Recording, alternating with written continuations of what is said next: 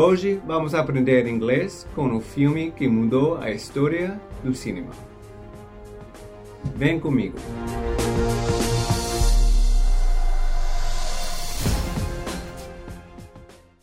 Matrix for sure is one of the biggest hits ever. Its high quality production is just jaw dropping. And it's safe to say that people have been waiting quite a while for its comeback. I mean, there was an 18 year hiatus, so you can see why people are really excited for the sequel. So, today we're going to take a look together at one of the most iconic scenes from the first Matrix film the scene where Morpheus offers Neo a way out of the Matrix. So, let's get started. So, the scene starts with the phrase, Do you believe in fate, Neo? I can see it in your eyes. You have the look of a man who accepts what he sees because he is expecting to wake up. Ironically, this is not far from the truth. Do you believe in fate, Neo? And this is a really famous quote from the movie. It's kind of funny in Portuguese because there's only one word really for destino. But in English, we often use three different words when we want to refer to slightly different things. So, for example, the first one, fate, is a term that we use when the context is a little negative. Maybe something is happening to someone, and we often don't have any control over it. The second one is doom. Maybe you can tell from the sound of the word, but doom is often much more negative. It's pretty similar to fate in some ways, and it's usually more used to refer to something that is inevitable. That is bad, it's going to happen to a person, maybe it's even related to their death. So we are doomed. This is doomed to happen. Or if very bad news is coming your way, you can say it's not fate, that's not an outcome, it's more doom, something that's related to a bad outcome. And just as a reminder, in case you have heard the word before, maybe it reminds you to a group of superheroes such as Doom Patrol or even the villain Doctor Doom from the Fantastic Four. The third word that we have is destiny, which is usually about a larger power that controls the world, the outcome of our lives.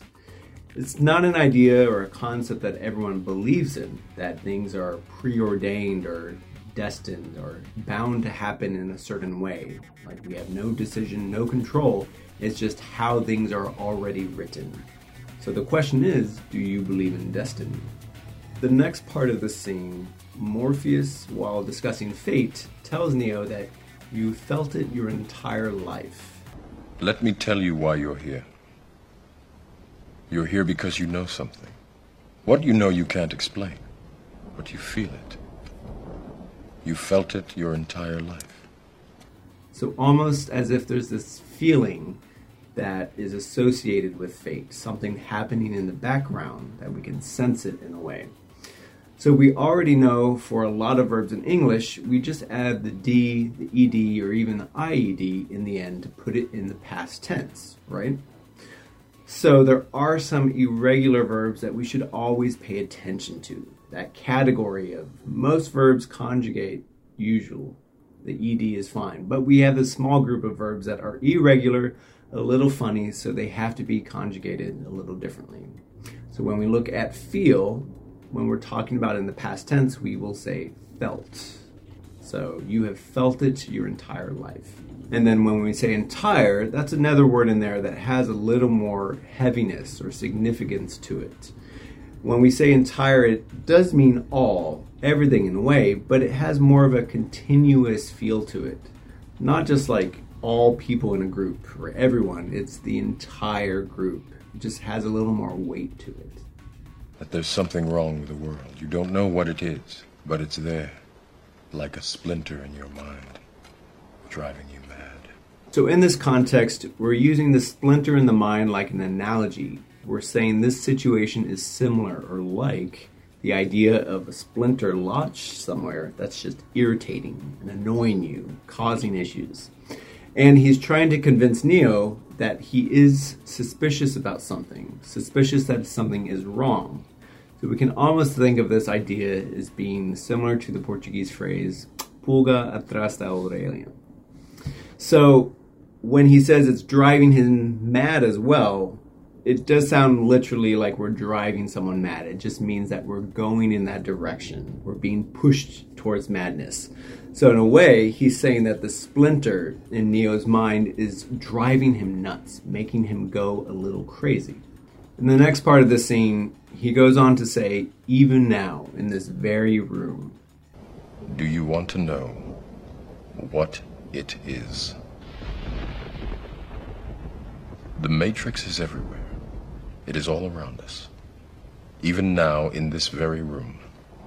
You can see it when you look out your window or when you turn on your television.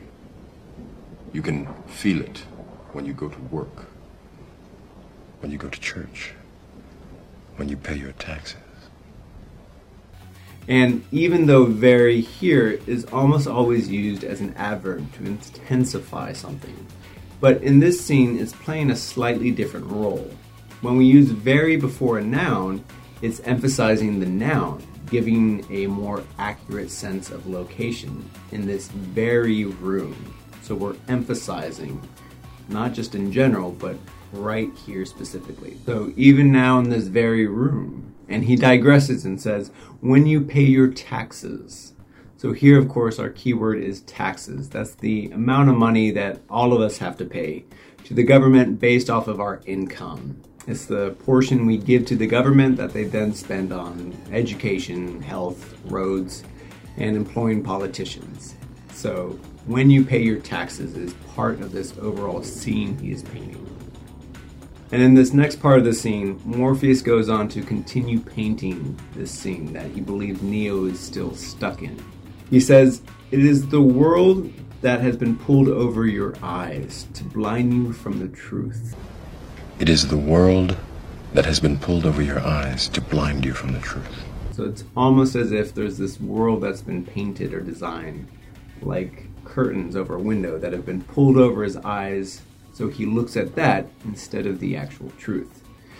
This this quote can be a little hard, a little tricky to translate precisely, but it gets easier once we look at the sentence as a whole and just break it down.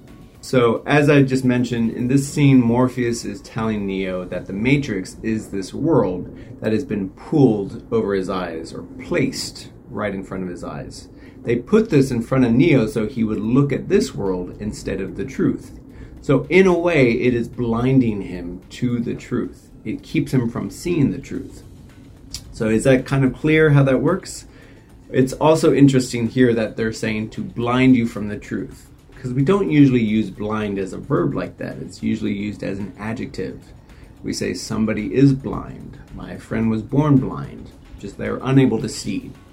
But when we use uh, blind as a verb, like cegar, it means more to blind someone it means to prevent them from seeing or maybe an action that happened that doesn't let them see anymore so in the scene by making neo focus on the matrix he is unable to see the truth. He's been blinded from it. And the last part of this iconic scene morpheus tells neo that he, like everyone else he was born into bondage.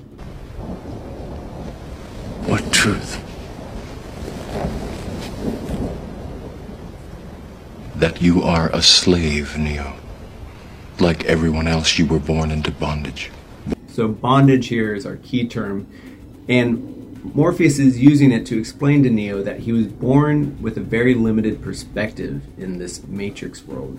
He is, in fact, a prisoner. He is shackled, he has handcuffs, and he is tied like a prisoner to this jail where he exists in the Matrix. Bem, pessoal, eu espero que vocês tenham gostado desse episódio e que ele possa ter ajudado vocês a entender melhor esse incrível universo de Matrix.